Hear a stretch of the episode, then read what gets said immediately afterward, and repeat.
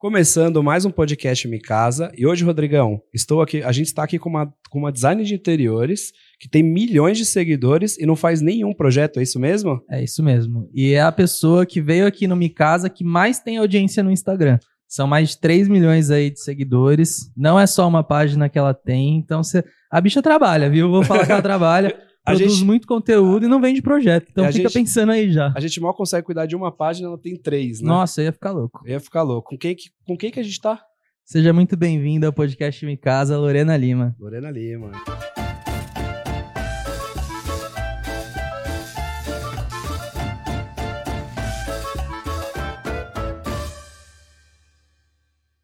Olá! Prazer todo meu. É. Hoje a gente vai perguntar aqui como que ela faz isso, como que ela produz conteúdo, como que ela começou a criar conteúdo na internet e como que ela se enfiou em design de interiores. E ajudar o pessoal em casa a decorar, né? Com certeza. Mas antes disso, também queria desejar, uma, uma bom dia, boa tarde, boa noite para nossa querida influência, que também é design de interiores, mas também não faz projeto. Lua Lara.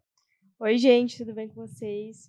Estou aqui de novo, sempre um prazer estar. Sempre está convidada a estar aqui com a gente. Obrigada. E Lorena, conta pra gente, como que é isso? Você conseguiu milhões de seguidores, tem um escritório de design de interiores, mas não faz projeto? Como assim? É isso mesmo. Início desse ano eu decidi nichar o meu trabalho. Dentro do design de interiores existem várias vertentes, né, que a gente Uhum. consegue seguir, assim como arquitetura e outras diversas profissões. Mas a produção em si, que é o meu nicho hoje, ela não é muito explorada, tanto na arquitetura quanto no interiores. E foi justamente esse o nicho que eu decidi entrar de cabeça e fazer ele acontecer. O que é a produção? Isso, é isso que eu ia perguntar. Para o público leigo que é em casa, a gente fala de produção. Pra mim Na- mesmo, que eu também não sei. Na minha cabeça vem produção de móvel e qualquer outra coisa. O que, que seria no ramo da arquitetura e do design a produção em si?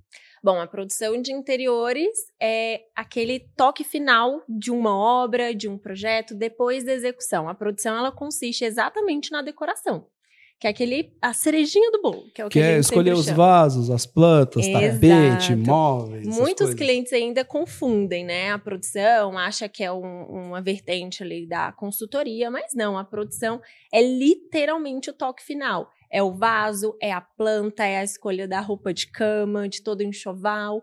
Alguns itens complementares até podem entrar dentro da produção. No meu que- caso. E por que, que isso é importante? Vamos lá, já pergunta. Porque é exatamente na produção que a gente dá a personalidade e a importância da casa do cliente.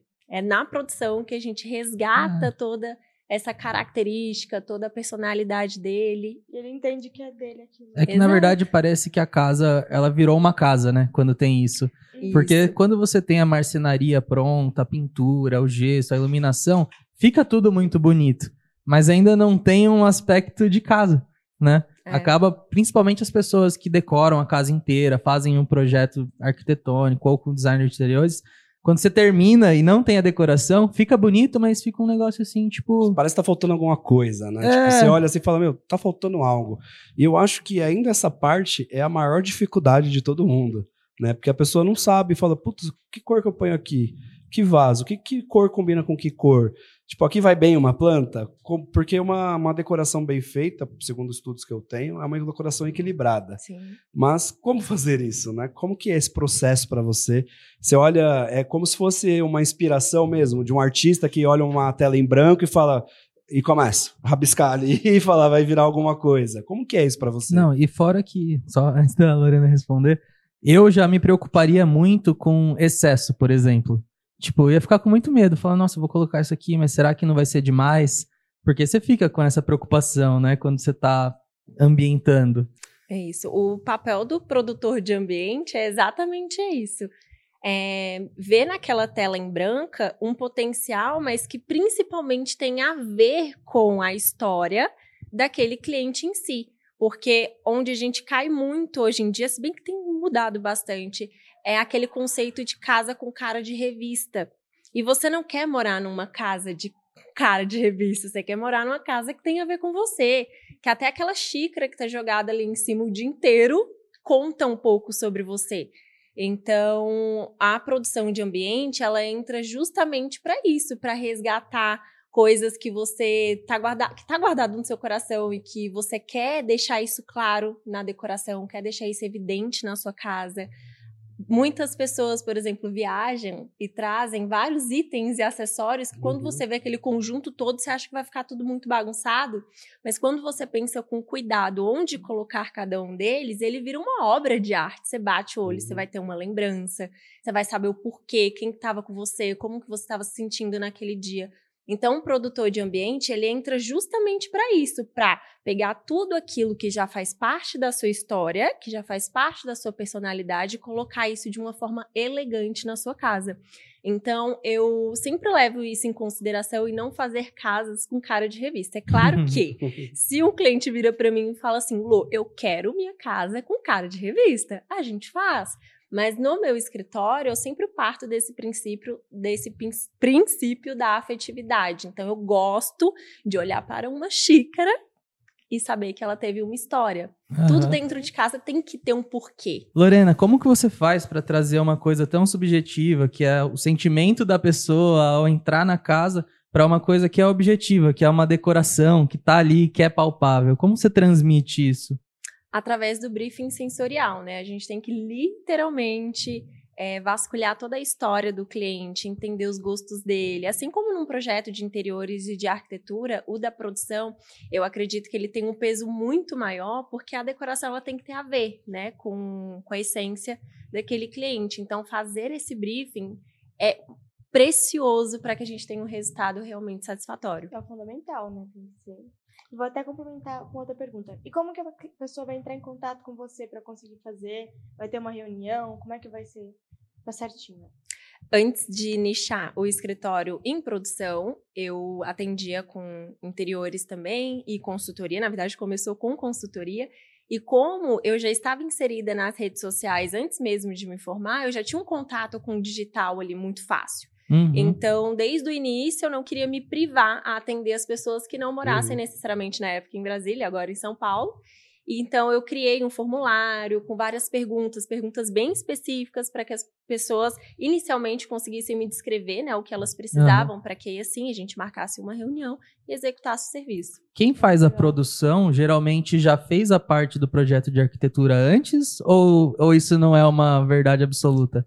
Sim não, porque eu acredito muito que um espaço do jeito que ele tá, ele tem muito potencial para ficar melhor também. Então, mesmo Uhum. que você não tenha um projeto já, né, definido com arquiteto, com, com design de interiores, é sim possível fazer uma produção legal e deixar esse espaço mais bacana também.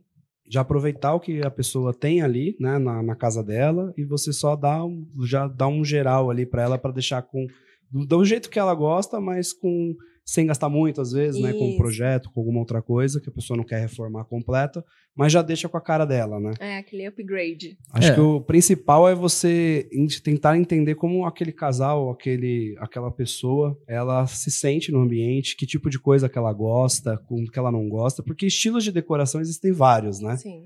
E mas também tem, não é certo, tipo, você escolher um estilo ou outro estilo. Tem muita gente que mistura esses estilos. É, tem gente que nem sabe que estilo que gosta, né? Ele É. várias coisas e não sabe o que É, você pede às vezes umas referências, aí a Uhum. pessoa manda tipo 500 estilos diferentes e fala, e agora? Como é que isso acontece lá também com você? Nossa, acontece muito.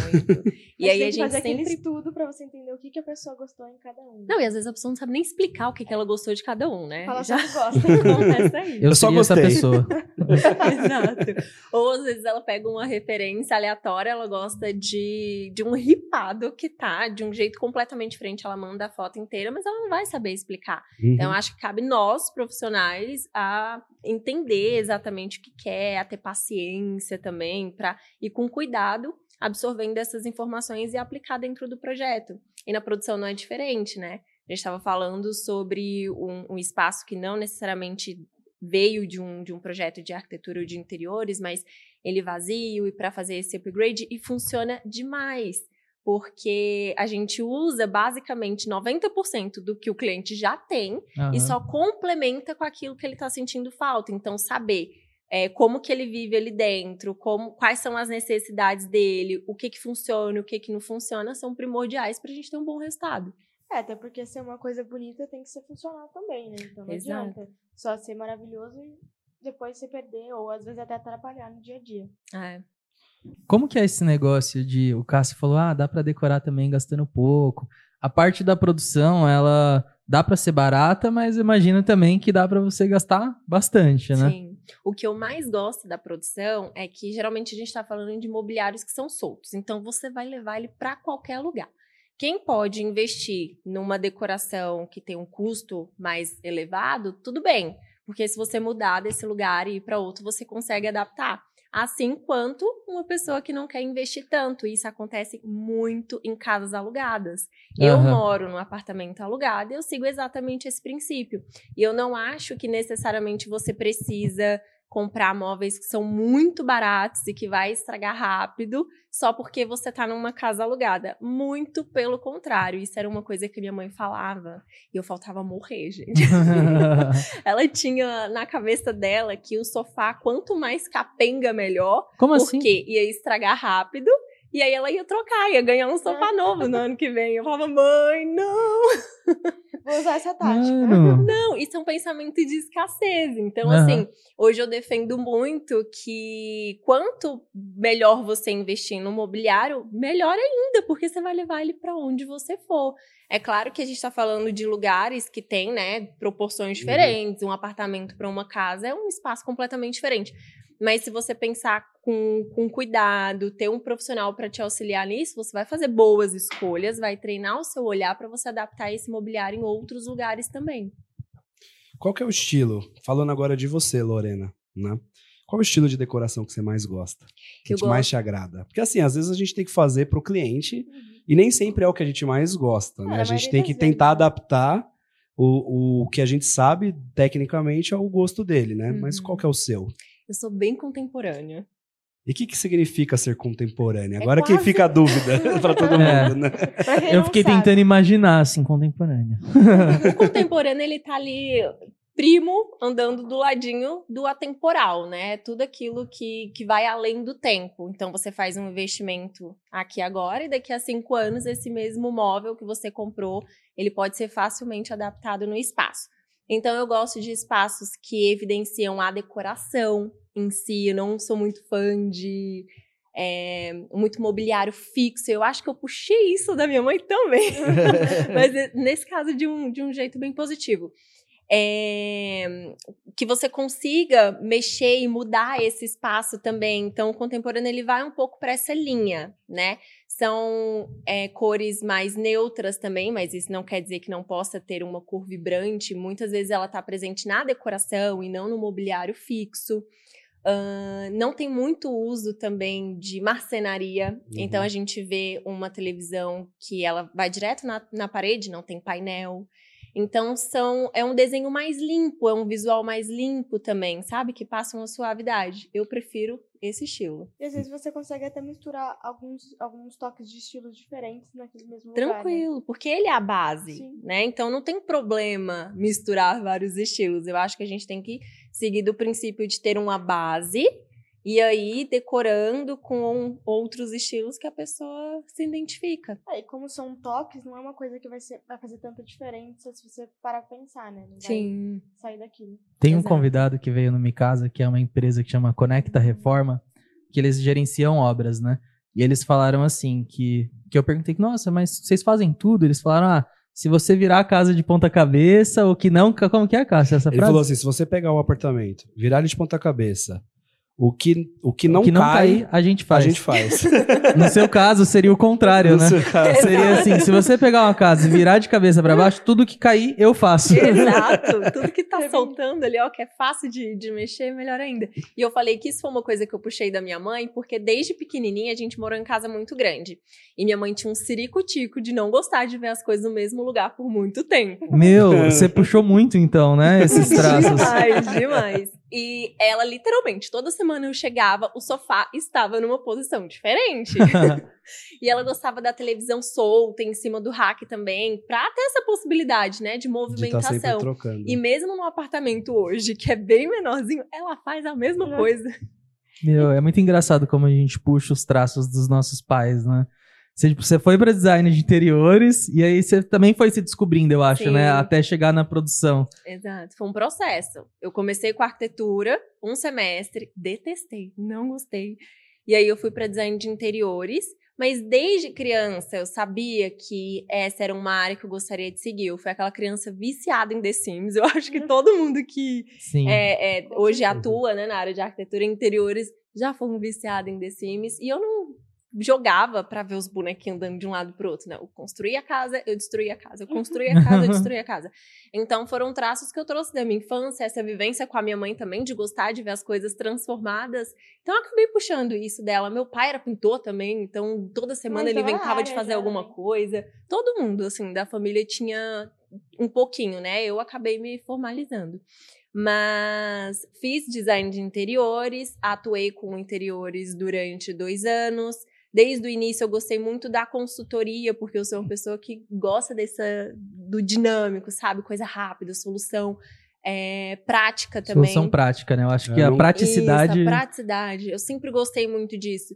Então, fui para consultoria, depois para projetos mais complexos, e aí eu entendi que eu estava ali no meio da consultoria para produção e decidi focar mesmo na produção. Mas você teve que passar meio que por todo esse Uhum. caminho pra você descobrir Descobrir. isso, né? É, Então dá pra ver que ela não é uma pessoa que gosta de ficar sentada, concentrada, fazendo um projeto. É. Ela gosta de estar lá, mão na mexendo tudo. Mão na massa. Mão na massa.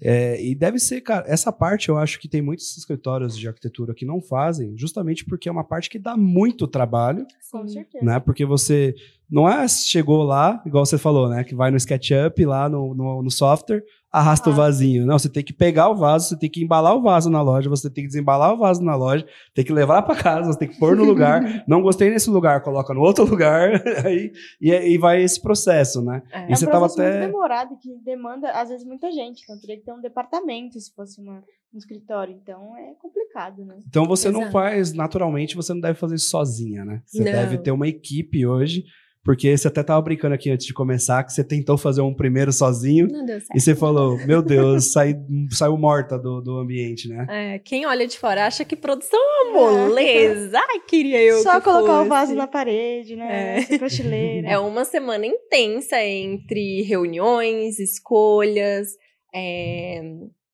fazer uma, uma limpa também, né, no que o cliente já tem para chegar ao momento da produção em si. E a produção ela acontece, não tem como você programar muito ela antes. É claro que você tem noção, né? Uhum. o que, que você vai fazer. Mas lá na hora, muitas vezes o vaso que você imaginou que ficaria legal em determinado nicho não vai ficar tão legal. Então você precisa ter essa, esse olhar crítico também para ir mexendo e colocando nos lugares conforme aquele visual realmente esteja ficando legal. E é igual o sketch. O sketch a gente só com o botãozinho, tchum, passou pro lado, passou pro outro.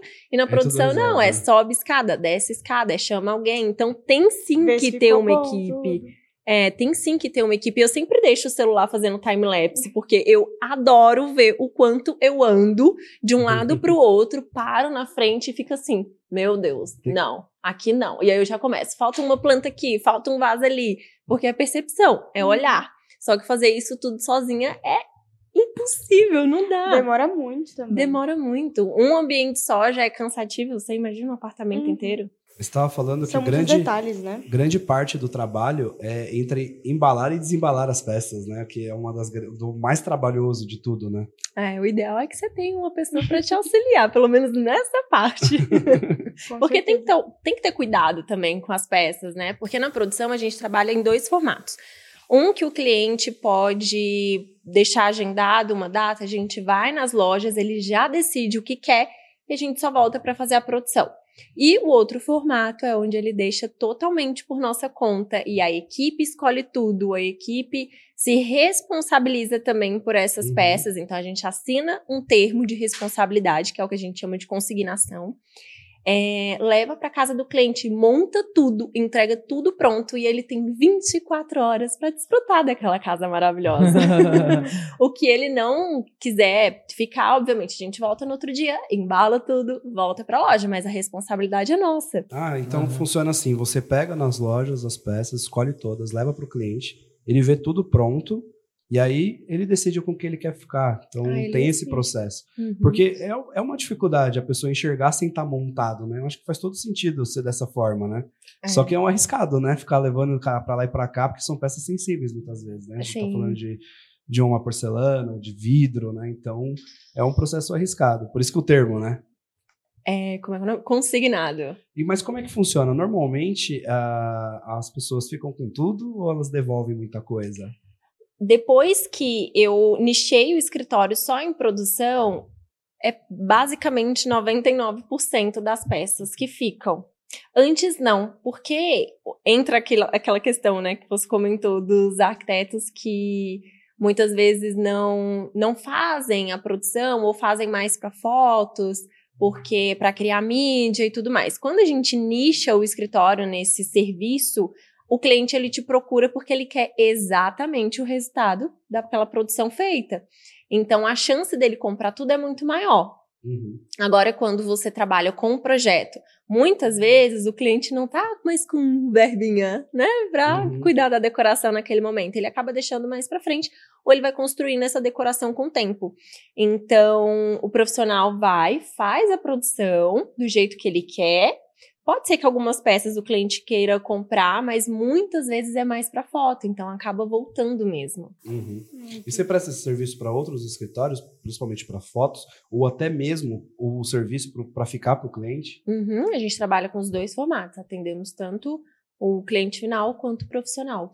E, cara, faz muito sentido, né? Isso, porque eu até hoje não, não tinha visto nenhum escritório que fazia isso é, de forma tão específica, assim, tão nichada, né? A Uhum. gente sabia que tinha alguns, e vários arquitetos que eu converso falam, não, não, isso aí deixa, né? Isso aí é, é legal, mas a gente faz só para foto, né? É. Porque o, o cliente dá muito trabalho pra gente fazendo isso, normalmente. Mas quando você nicha, o cliente já te contrata sabendo que é para isso e ele acaba confiando mais, né? É. Eu acho que a o projeto da mobília, da marcenaria, a pessoa vê ali no, no computador, ela já consegue se imaginar um pouco. Agora, na decoração, não é tudo que, a- que tem nas lojas que a gente tem no programa para mostrar, né? Uhum. Então fica algo muito subjetivo na cabeça da pessoa. Eu mesmo trabalho com decoração de interiores, com móveis há muito tempo e eu tenho uma dificuldade muito grande de, de pensar como que eu vou decorar. Não, eu Né? não consigo entender. Tipo, as meninas estão decorando as coisas, elas pegam um vasinho grande, um vasinho pequeno, Pega um tipo, livro, põe um do lado do outro e faz e tipo fica bom. Você fala como não faz sentido. Tipo, é só um vaso menor que o outro, gente. Por que você vai colocar ele ali? Proporção. Meu, eu não consigo entender. É que pra vocês tem um racional por Tem. trás, né? Tem uma lógica do porquê que aquele vaso encaixa naquele nicho ou não, ou porquê que o vasinho vai em cima do livro também. É pra gente criar alturas. Então, isso visualmente fica uma estética mais bonita, fica harmônico também. Sabe quando você bate o olho e fala: Nossa, eu gosto disso, tá bonito, tá gostoso de ver, não tá bagunçado? Então, a produção Eu ela acho que cuida mexe exatamente disso. muito também que tem aquele tipo de pessoa, muita gente não é, é o famoso toque, né? Tem uma coisa que não gosta, incomoda. Então ver tudo harmônico deixa tudo mais tranquilo, deixa a pessoa mais relaxada. Pra mim isso Você é dom. olha- Isso é dom.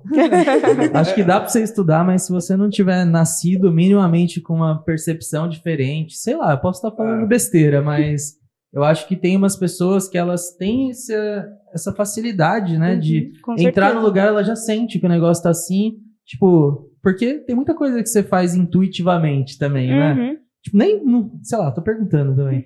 Porque eu não consigo entender. Tipo, tem gente que entra, já pega um negócio e já coloca meio que na intuição, né? É. Sim. Eu acho que é, um, é meio treinável também, né? Claro que eu acredito também que a pessoa nasce com esse dom. Ela tem, Tem que esse- gostar de qualquer Ela maneira. tem que gostar, mas tem que ter bom gosto Uhum. também. Não é qualquer pessoa que, se você pedir pra montar uma produção de uma estante, ela vai seguir por esse caminho, né? Dessa lógica do, o- de altura, de proporção e tudo mais. É, até porque estuda, nós estudamos muito tempo, né? Então, você tem uma base daquilo que vai dar certo e que não vai dar. Tem um teto de investimento quando você faz esses, essas produções que você combina com o cliente? Porque eu já ia ficar assim, meu Deus, Lorena ela vai me matar aqui, ela vai trazer tudo do, os, os objetos aqui, eu não vou conseguir pagar esse negócio. Você combina uma coisa com o cliente, tem uma margem de erro para isso. que a pessoa deve ficar, né? Uhum. Quando você terceiriza a escolha de tudo na, na mão de outro profissional, você fica com um certo assim, né? Nossa, quanto vai custar? Vocês combinam um budget? pra A gente combina, porque senão acontece isso, né? Extrapola, sai, ele gosta de tudo e aí quando viu tá o dobro do valor. É, mas assim, eu sou muito clara com o cliente, porque às vezes ele quer fazer uma produção e quer de decoração, mas quer inserir alguns mobiliários soltos. E obviamente, mobília tem um valor mais alto, né? Então, uma mesinha lateral, às vezes é uma mesa de centro, já teve cliente que pediu tapete. E aí a gente busca sempre, é, na produção principalmente, opções e lojas que trabalham a pronta entrega, porque aí eu consigo fazer o consignado, ou se ela não trabalhar com consignado, a gente escolhe antes, é, manda para casa e ele já consegue ver com mais rapidez, né? Não, não demora dois, três meses para o tapete chegar para aí a gente fazer a produção. Não, tem que ser um pouco mais rápido. E aí, é, se não definir esse valor com antecedência, uma coisa acaba pegando o valor da, o, o custo da outra. Então, se o tapete for caro demais, metade do orçamento. Mas eu considero ali para uma produção. É claro que depende, né? Se é um ambiente ou se é uma, um apartamento inteiro. Considerando um apartamento inteiro, eu sempre peço para cliente considerar que seja pelo menos 5 mil reais. E isso tirando tapete, Ah, tirando itens que sejam mais caros, que geralmente Mobiliário. é mobiliário, não tem como. A não Tá. ser que você queira comprar uma coisa muito barata. E aí também não vai durar. E Uhum. não sou contra, tudo bem. Quer comprar um muito barato, tudo bem. Zero problema com isso. Mas não vai durar. E eu defendo muito em fazer um investimento com responsabilidade. Então, se você vai pagar caro num tapete, então que seja um tapete bom, você vai pagar caro à toa. Não, primeiro que você tá pagando uma produção, né? Exato, você já está pagando o serviço.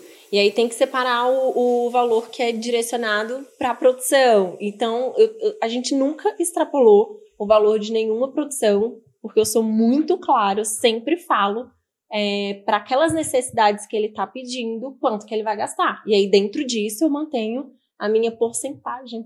Não, esse valor que você falou, você falou 5 mil tirando tapete, tirando mobiliário, para um apartamento, mas seria um apartamento de que tamanho, mais ou menos? Pelo menos uns 60 metros quadrados. Tá, então vai uma média de 5 mil de objetos decorativos, adornos, etc. Quadros, plantas, Uhum. Só de plantas, né? Porque daí eu, eu sou defensora da planta natural, obviamente. Eu ia te perguntar isso. E planta, a verdinha em si, ela não vai morrer, agora a flor morre.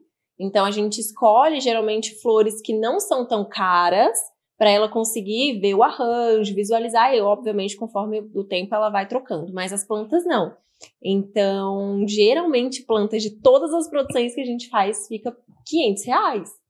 É um valor alto, Uhum. então tem que ser bem preciso, tem que falar exatamente qual a planta que ela não gosta pra não comprar, porque não tem como, como é que você vai voltar com a planta pra loja? Não tem como fazer consignado Não, é. de planta. Fora que é mó- deve ser mó pesado o vaso, aí você fala pro cliente. Nossa, é Ó, não dá pra voltar, entendeu? A planta, a planta fica.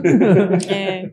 E aí, geralmente, o cliente não escolheu ainda o vaso, né? Ele escolheu a planta, mas o vaso não. O que, que a gente faz? Embala com sacola e coloca geralmente dentro de cachepô. E Ah, aí, depois tá. que ele tem certeza que aquele vaso, a gente só troca, só substitui. E fora que muitas vezes também a, a planta não vem pronta pra você já colocar. Ela vem com muita folha, com um monte de coisa que você tem que preparar, né? Não Tem tem como você preparar. devolver tudo isso. E flores, no caso, a gente monta o buquê, monta o arranjo, Uhum. então é corte, é uma sujeira, mas é uma sujeira boa. Mas eu quero perguntar, você é contra as plantas artificiais?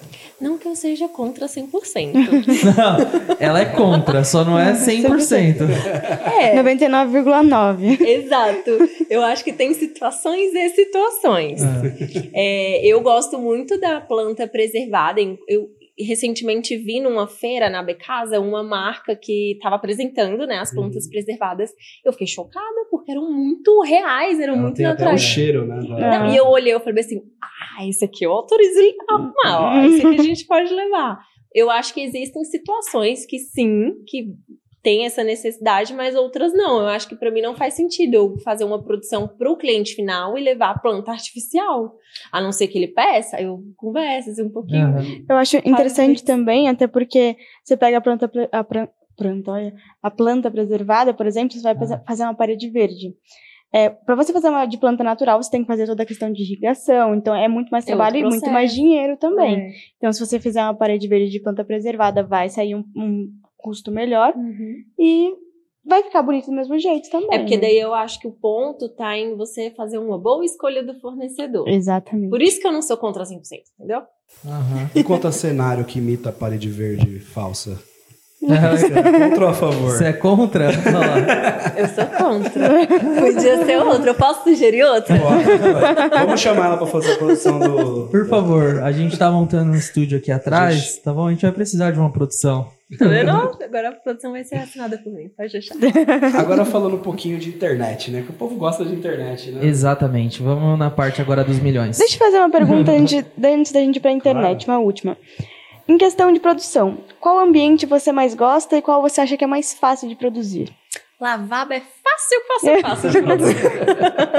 Porque geralmente você escolhe um quadro, Uhum. ah, os acessórios que vão ficar mais à mostra, né? Então, em cima da bancada. E, nossa, eu sou uma pessoa enjoada, assim, com decoração, porque eu não gosto de amontoar a bancada, amontoar o rack de coisas. Eu sou detalhes, bem né? pontual. Então, você pode escolher o mesmo acabamento que tá da, dos acessórios fixos, né? Do banheiro, e levar o mesmo acabamento para decoração, fazer um mix. Mas, geralmente, o lavabo é o mais fácil. O que eu mais gosto de fazer é sala. Ai, que legal. E a maioria das salas que eu faço são integradas, então é junto com a varanda ou geralmente é junto com a cozinha. Eu Uhum. gosto de sala. É, eu acho que é um dos pontos principais da casa, né? Então é Sim. importante estar bem bonito. Quarto de criança é legal de produzir também. Que Porque é você cheio, produz cheio de detalhes. Divertido. e você produz com coisas que são realmente da criança. Não faz sentido você colocar um vaso de planta É. que vai durar. E aí você decora com os próprios brinquedos. Eu acho isso muito divertido. É igual o desenho, já aconteceu da gente entrar em, em quarto infantil e a criança desenha no papel, cola na parede. E aí a mãe acha aquilo horroroso. Eu já olho e falo, que coisa mais linda, vamos emoldurar isso aqui e colocar na parede. Porque eu prefiro ver dessa forma, né? O desenho que a criança fez. Por que não transformar isso numa obra de arte? Lá na minha sala a gente tem uma parede de lousa na sala, né? Que a gente fez de lousa e a gente acabou não fazendo nada até hoje. Porque a minha cunhada, na primeira vez que entrou na casa, ela escreveu um Jesus. e a minha filha pegou um giz de cera e rabiscou a parede inteirinha. e colou uns desenhos dela, que É. Coca-Cola lá. Pra, pra resolver, só tem que pintar a parede de novo. e a gente deixou. é a da Lorena essa parede, deixa assim. Arte. Chama a Lorena também. chama Lorena, minha filha também, inclusive. né? Mas voltando agora, agora sim, falando da internet, né? É, como que você, você falou que entrou na internet até antes mesmo de entrar no design de interiores, né? Mas já falando de design de interiores, Uhum. como que foi isso para você? Como que você decidiu, falou? Quando também, né? Quando? Né? Quando você decidiu fazer isso e como foi o começo ali e quando que isso estourou de fato? Porque não é fácil ter uma página de um milhão de seguidores. É, tudo começou em 2011 Nossa, e foi bem tempo. no boom, assim, do... Era tudo mato. Era, Era tudo, tudo mato, literalmente. E não existiam muitas páginas de arquitetura e decoração na época. Tinha bastante de moda, tinha de revistas que hoje são gigantes também. E de famosos, né? E aí um dia um amigo meu, a gente no ensino fundamental, não, é ensino médio. Ele virou pra mim e falou assim: Lu, o que, que você acha de a gente criar um Instagram tipo esse? E na época era o Moda para Meninas. Eu acho que esse Instagram, inclusive, ainda existe. E ele era bombadíssimo. Eles postavam foto de famosos, de crianças, fotos fofinhas e tudo mais. Falei, ah, legal. Eu não tinha nem um Instagram pessoal quando a gente criou esse Instagram que ele se chamava Instra Beautiful. Me pergunte o que isso Instra? significa. Não faço ideia. Gente, instra Essa foi a sua primeira entrada na, na Foi, a, foi o lance. E aí, naquela época, a gente não tinha estratégia, né? Então só postava. Só que aí com o tempo era você só vai foto, né? entendendo. Era só foto. Não tinha stories, não tinha nada disso. Você vai entendendo também como que funciona a rede social e como que você vai atrair pessoas ali pra dentro. Então a gente entendeu que fotos fofinhas ia atrair pessoas. Então as pessoas apareciam, surgiam do nada. E aí, como trazer mais? Aí ah, sentou os dois e pensou: bom, vamos chamar alguns nossos amigos, pedir para eles serem administradores desse perfil. A No empreendedora desde sempre. né? Chegou aqui, viu? Você aí que não tá fazendo nada. Vem Não, aqui. você que tá doido. Vem fazer. Vem me ajudar. E eles sempre gostavam muito de fazer fotos também. Então, eles era uma forma, era uma troca, né? Eles postavam foto deles no perfil também, marcavam o arroba e as pessoas acabavam seguindo eles também. E aí, como que eles ajudavam? A gente pedia, isso era uma, uma tática que funcionava horrores na época. A gente pedia para tinha um textinho pronto e a gente pedia para que eles irem, eles fossem de perfil em perfil comentar na última foto da pessoa, convidando ela a conhecer o Instra Beautiful. E aí eram vários administradores, acho que eram cinco mais ou menos. E são pessoas que eu conheci aleatoriamente na internet, nunca vi eles pessoalmente, somos amigos até hoje, e cada um num estado. E eles entravam, faziam isso o dia inteiro, postavam foto deles, faziam a interação deles também. Então era como se o perfil fosse de todo mundo. Nossa, mas que tipo de foto que eles postavam? Que tipo de foto? É, porque a- Tá. já era uma página de decoração? Não. Ela era uma mistureba de tudo. Menos decoração. Mano, tá maluco na minha cabeça aqui. Eu vou procurar Ah. algum perfil que seja mais ou menos assim pra te mostrar, porque ainda existem vários. E aí vocês foram ganhando A audiência. gente foi ganhando com várias muito pessoas seguidor. Uhum, muito, muito, muito seguidor. E ele chegou a 300 mil seguidores na época. Mas isso é até legal de comentar, que um link.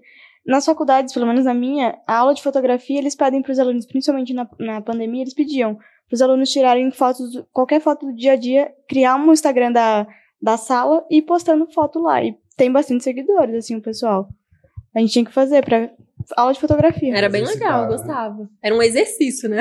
Esse Instagram não existe mais hoje. Não, eu passei ele pra outra pessoa e a pessoa mudou o nome, então eu não sei mais qual é. Pode ser que ele seja bem Ah, então grandão. Eu vendi hoje. por 200 mil dólares o Instagram. Com certeza foi vendido, não duvido. E aí chegou a 300 mil seguidores, só que esse meu colega, ele não me ajudava em nada.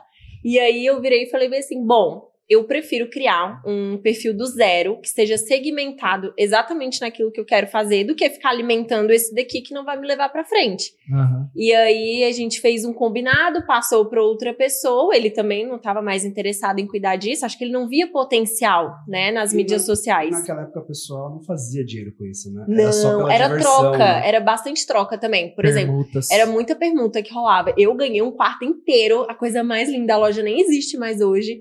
É, que tinha uma pegada bem clássica, do nada. Bateu lá em casa, porque eu tinha caixa postal, bateram lá em casa e eu simplesmente ganhei um presente de 17 mil reais. Caraca. E não tinha stories ainda, Não, né? Tipo, mas é porque a conversão daquela época no Instagram era sensacional. Era tipo assim, você postava uma foto, em 10 minutos tinha 20 mil curtidas. E era muito comentário, era uma interação que existia, as pessoas gostavam de estar Uhum. ali.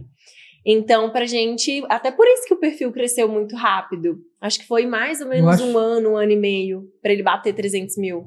Eu acho também que naquela época devia ter um desequilíbrio grande entre quantidade de criadores e quantidade de Isso. pessoas que consumiam conteúdo, né? Uhum. Porque até hoje tem, pouco- tem, tem esse desequilíbio, né? Tem. Só que em 2011, você imagina. Se hoje ainda tem gente que não acredita em redes sociais, claro que muito menos, porque o pessoal já entendeu que rede social funciona. Imagina naquela época, né? É, exato. E pessoal de casa aí, a gente tá aceitando presente de 17 mil reais, tá? Eu acho que é porque Com a gente não deixou a caixa postal lá no Instagram. Por isso que não a veio. postal A gente entende, pessoas, desculpa. A gente vai colocar, a gente vai colocar. E comecem a fazer igual antigamente. O pessoal antigamente era mais legal, né? Comentava, curtia, se inscrevia no canal, É, dava ela sininho. falou 20 mil curtidas em 10 minutos. Agora o máximo que as pessoas fazem é olhar e falar, hum, Tá né? Meu Não Deus, vou curtir só porque ela já é escolhi. grande e não quero dar moral. Eu acho que é isso mesmo, que passa um escolhi que projeto com tanto cuidado e a pessoa passa, não, Não vai cair o dedo de clicar duas vezes. não entendeu? vai compartilhar, né? É. E qual foi a primeira página que você criou já mais focada no que você queria? Foi o Decor Creative. Tá. Assim que a gente passou o Instra Beautiful pra frente, eu criei o Decor Creative, porém, eu já tinha todas as estratégias pra fazer ele crescer. Então, o Instra Beautiful, oh, o Decor Creative, ele bateu um milhão de seguidores em menos de um ano. Mas teve um potencial também pelo fato de não ter perfil de decoração tanto assim no, no Instagram naquela, naquela época. Então, isso foi um atrativo para as pessoas. E como eu mantive a minha rede de contato, eu pedia para as pessoas postarem o Decor Creative. Falando, ah, vai lá, segue, conhece. Como era um assunto completamente diferente, aquilo ganhou uma proporção muito maior. E aí era você sozinha? Sempre foi. Nossa, gente. E como que você produzia o conteúdo na época? Porque a gente sabe que conseguir conteúdo sobre casa e decoração não é fácil. Não. Porque imagina, se você quiser postar um ambiente diferente por dia, você já se ferrou. Sim. Porque é difícil você ter casas para postar, você ter inspirações. Como que você fazia isso há 10 anos atrás? Naquela época eu pesquisava muito projeto de fora. Eu não tinha ainda essa visão daqui, do- dos profissionais aqui do Brasil. Então eu, eu selecionava, eu sempre fiz essa curadoria, né? De selecionar os projetos que, que eu mais gostava, que eu achava que teriam uma boa interação também. Então, eu fui fazendo isso de pouquinho em pouquinho, fui entendendo também o que, que o público gostava. Só que aí foi numa fase que existia muito hacker no Instagram. Ainda tem, né? Mas a- antes era muito fácil de hackear um perfil. E até então ele era uma mistura de arquitetura com decoração. E aí eu senti a necessidade de criar o decor interiores para que ele fosse um complemento do decor criativo. E aí foi quando eu separei o decor criativo só para projetos arquitetônicos e o Tá. decor interiores só para interiores. Tanto é que o público deles hoje em dia é completamente diferente. Se eu pegar o mesmo projeto de um perfil e postar no outro, não vai ter o mesmo engajamento. Embora algumas pessoas sigam os três, né? Mas foi assim, foi uma curadoria mesmo, a mesma coisa que eu faço hoje, de escolher os projetos, de entender como eles funcionam, de pesquisar sobre eles. É, na época eu até não escrevi uma legenda muito detalhada do que era sobre aquele projeto. Hoje em dia, se você olhar, todos os posts têm sobre o projeto, tem uma descrição, todos os autores que são responsáveis por ele. Então hoje a- essa curadoria melhorou, mas ela sempre funcionou desse jeito. Muito legal. E a internet precisa de curadoria das coisas, né? Porque é tanto conteúdo, é tanta coisa sendo postada que você precisa de ó, alguém te falando, ó, isso aqui é, É. isso, isso aqui é aquilo. E você até comentou que dessa questão de que antes existia, agora tem muito mais criadores, né, do que consumidores. E aí a gente caiu exatamente nesse ponto de que começaram a surgir vários perfis de inspiração, de decoração e era as mesmas postagens. Um tirava print do outro e postava. E isso aconteceu também uma fase com a gente. E aí Uhum. foi quando eu virei e falei assim: não, não quero ser só mais um perfil. Tudo bem, que ele, era, ele sempre foi o maior, né? Mas eu não queria que ele, me- que ele se encaixasse em ser só mais um. E eu falei, eu preciso mudar alguma coisa aqui. Então, hoje, se você procurar é, perfis aleatórios de inspiração, você vai ver que a maioria dos projetos e das fotos que são postadas são as mesmas. E eu fujo disso. Isso não existe mais no meu Instagram. Fora que hoje existe uma questão também de pedir autorização, né? Você não é porque Isso você é gostou né, não é porque meu? você gostou do projeto que você vai postar, ele não é Ah. seu. E aí, é, hoje tem uma.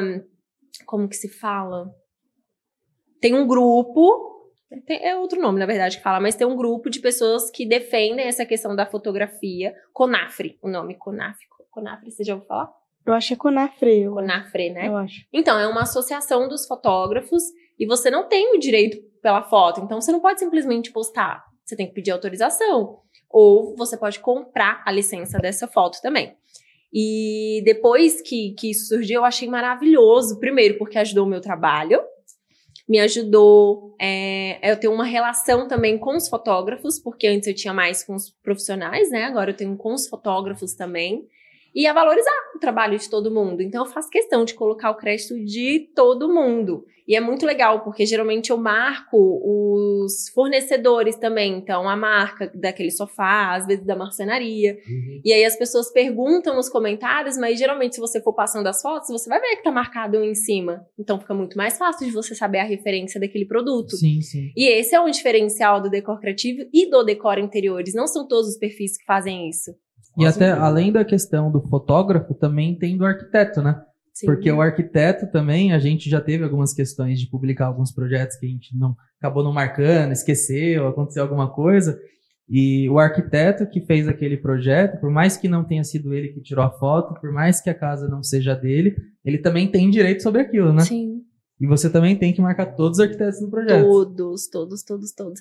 E eu gosto de ter essa aproximação com os arquitetos também, porque, bom, eu tô escolhendo o projeto dele para aparecer ali. Ele deixou de ser um perfil de inspiração e ele virou uma revista digital. Então é um trabalho muito grande por trás. Hoje não sou mais só eu sozinha, né? Eu tô à frente, eu sou a, a coordenadora de tudo. Mas a gente tem uma pessoa no comercial, no marketing, tem um videomaker, tem a fotógrafa também. Então a gente visita projetos e desenvolve o conteúdo do zero. A gente não recebe as fotos prontas. A gente vai, grava, faz um vídeo para aquele arquiteto, faz as fotos também e conta sobre aquele projeto. Então a ideia hoje do decor criativo e do decor interiores é muito maior do que aquilo do início, porque lá no início eu criei o decor criativo muito mais para que no futuro eu transformasse aquele perfil no perfil do meu escritório. Uhum. Foi essa a ideia inicial. E você ainda pensava que você queria ser arquiteta? Sim. Eu achava que eu seria arquiteta. É, eu até queria voltar nesse ponto com você, porque você começou a contar, dizer que você começou a fazer arquitetura e parou. Uhum. Como que foi isso? Porque eu imagino que tem muita gente na área, até a Lua pode falar melhor disso também, na pessoal da faculdade, Uhum. dessa questão de arquitetura, design de interiores. Como foi para você fazer essa escolha? Eu não sabia que existia faculdade específica de interiores até então, né? Quando eu entrei em arquitetura. E aí, na época, eu morava em Brasília, fui para uma faculdade que era referência para todo mundo. E logo assim, nas primeiras semanas, eu já vi que não era muito cami- o caminho que eu queria seguir. A gente tem uma matéria de interiores na arquitetura lá no final, se eu não me engano, é no oitavo período. E eu já tinha na minha cabeça que eu queria interiores, eu só não sabia que existia uma faculdade Tipo específica assim, você para tava isso. só esperando chegar a matéria, né? Só Exato. que, tipo, no oitavo período, você fala, não, se for esperar chegar até lá, É que ficar muita, muita gente acha que, às vezes, o trabalho do arquiteto é o trabalho do, do design de interiores. Uhum. Não sabe que a arquitetura tem muito cálculo também, muita questão de estrutura, nem tudo é interiores, Uhum. é uma parte. Então, quando a pessoa entende isso e ela vê que tem um curso, ela muitas vezes ela muda. Tem muita gente, na minha sala mesmo, tem a maioria fazia arquitetura e mudou para design de interiores e se descobriu ali. Foi o que até que ela estava falando. Acho que eu nunca ouvi falar um design de interiores que saiu para fazer arquitetura, mas arquitetura para design de interiores é, tem muito. É, É bem porque a maioria dos escritórios de arquitetura trabalham com interiores. A maioria deles. Poucos trabalham com construção, com estrutural, com tudo mais, né? A maioria, principalmente em São Paulo, é, que tem muito apartamento, é Com certeza. interno, né? Uhum. A não ser que seja um escritório de arquitetura que, que faz o projeto do prédio. É. Né? Então as pessoas associam muito. E até o estudante fica confuso. Sim, com né? certeza. É, quando você lá faz seus 18 anos, está saindo da escola, do terceiro ano, você fala, você não sabe muito bem o que você quer ainda. Então Aí foi você- bom você ter feito um semestre para você descobrir que não era aquilo que você queria, né? É, até É. porque a pessoa entra no Instagram, vai, gostou daquilo lá, vai, ela entra, escritório de arquitetura. Ah, vou fazer arquitetura. Se é isso que eles fazem, gostei disso aqui, arquitetura. Depois que descobre que não é isso. Que é um semestre só, uma É. matéria. Eu literalmente me descobri, né, em interiores. E na época que eu decidi sair da arquitetura, eu, eu já tava com esse sentimento de querer sair, mas eu queria entregar todos os trabalhos, porque eu também não queria sair assim, né, louca. E aí eu decidi. Eu, eu fiz uma viagem, e no meio dessa viagem eu vi um caminho inteiro pensando: eu vou trancar essa faculdade, eu vou trancar essa faculdade, eu vou ficar louca, eu vou ficar maluca, porque quem fez arquitetura sabe, é uma faculdade muito exigente. E os meus sobrinhos iam para minha casa todos os dias. Como que você faz trabalho de arquitetura com duas crianças pulando de um lado para o outro? Eu ficava muito estressada fazendo qualquer coisa que era relacionada à arquitetura. Então eu comecei o quê? A estudar de noite. Só que isso estava me deixando completamente desgastada. E na época eu tinha um canal no YouTube também, tanto que foi até por isso que eu deixei ele um pouco de lado. Hoje eu não me identifico com ele, então tudo bem, ficou lá. Mas era muita coisa para administrar ao mesmo tempo. Eu estava começando também a, a me inserir mais na, no, no Instagram e a viajar, começar a viajar a trabalho também. Então, virou um turbilhão, assim, e eu comecei a repensar se era exatamente aquilo que eu queria seguir ou não. E aí minha mãe virou e falou assim, filha, se não for isso que você quer seguir, tudo bem. Então vamos ver se não tem outra faculdade específica, porque até então eu achava que era decorador. Mas você não, não, não existe faculdade para ser decorador, né? E aí a gente, depois de tantas pesquisas, a gente viu que tinha design de interiores em Brasília, e eu falei, beleza, então cancela a arquitetura, vou para interiores, mas até então deixei trancado, porque se eu fizesse é, interiores e eu visse também que não era aquilo que, que, eu, que eu gostaria, eu voltaria para arquitetura.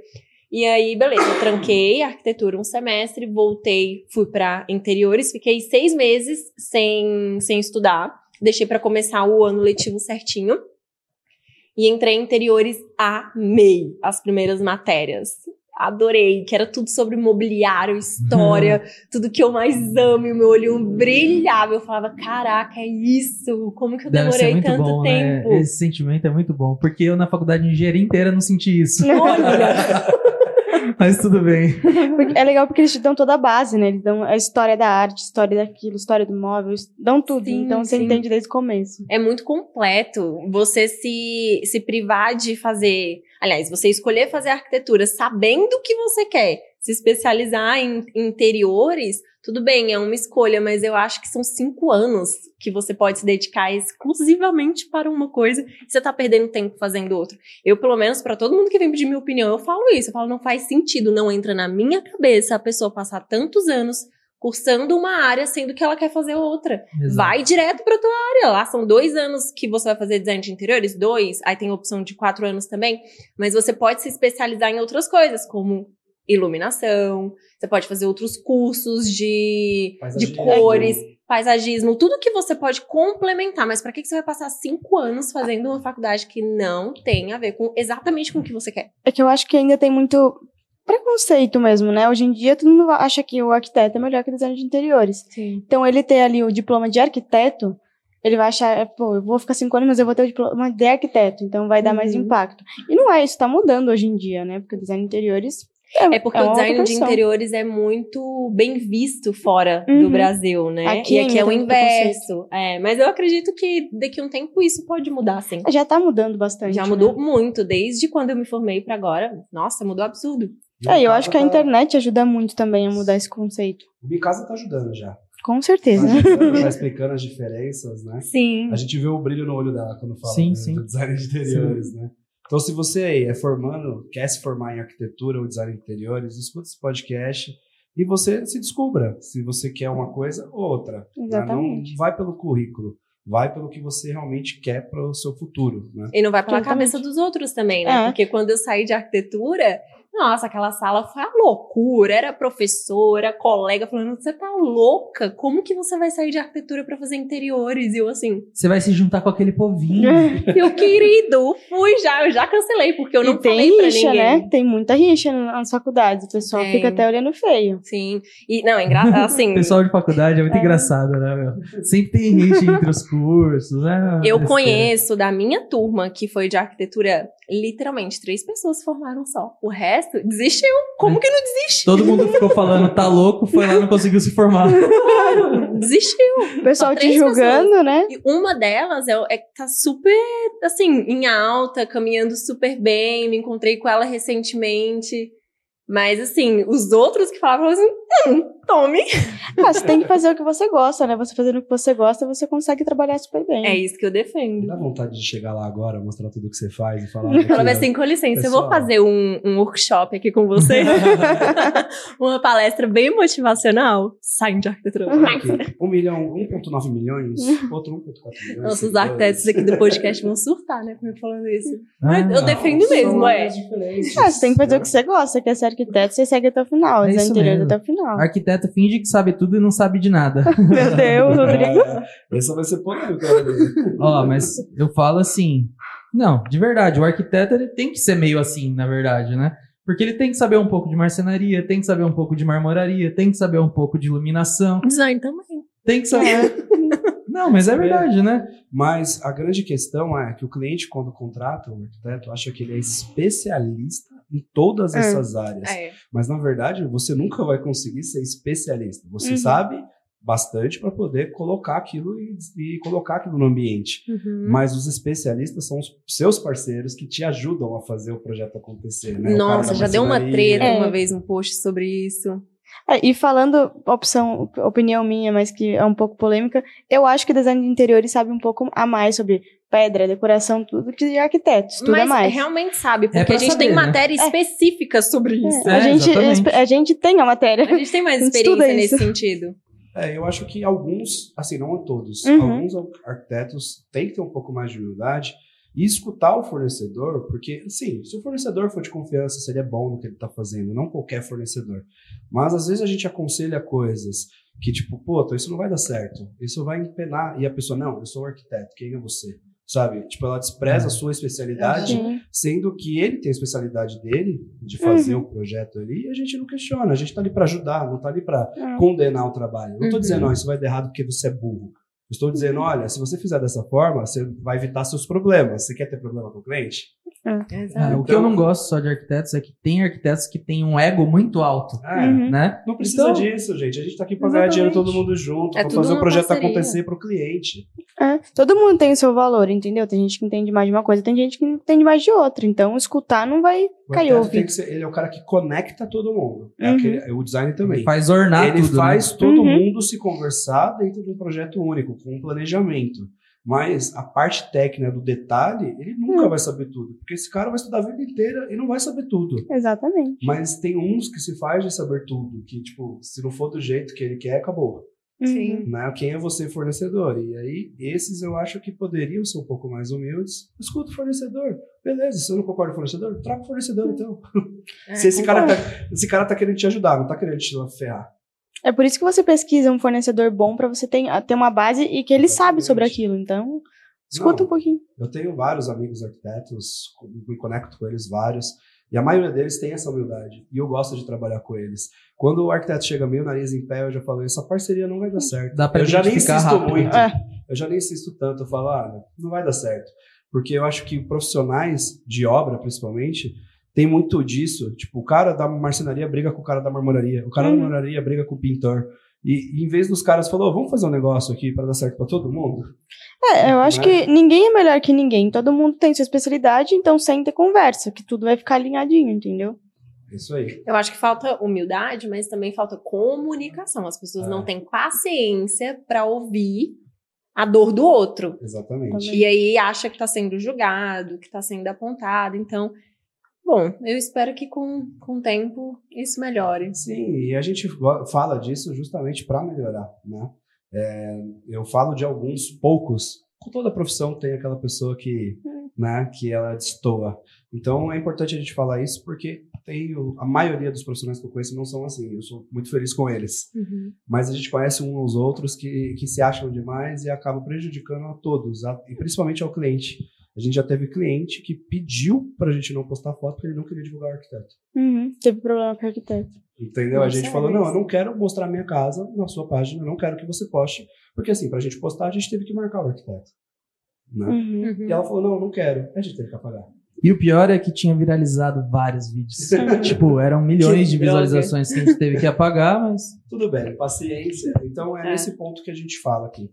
Lorena, é, muito obrigado pela sua participação aqui com a gente hoje. A gente ficou muito feliz com a sua vinda. Tem, a gente tem muita coisa ainda para.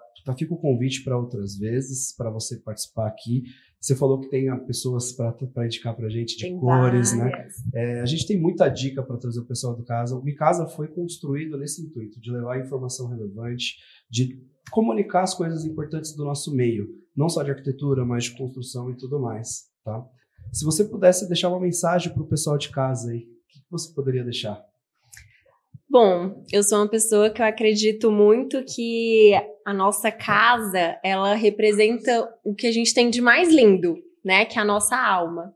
Então, quando você cuida da sua casa, quando você limpa a sua casa, quando você pensa nela nos mínimos detalhes, é como se você estivesse cuidando de você mesmo. Então, a sua casa é seu templo.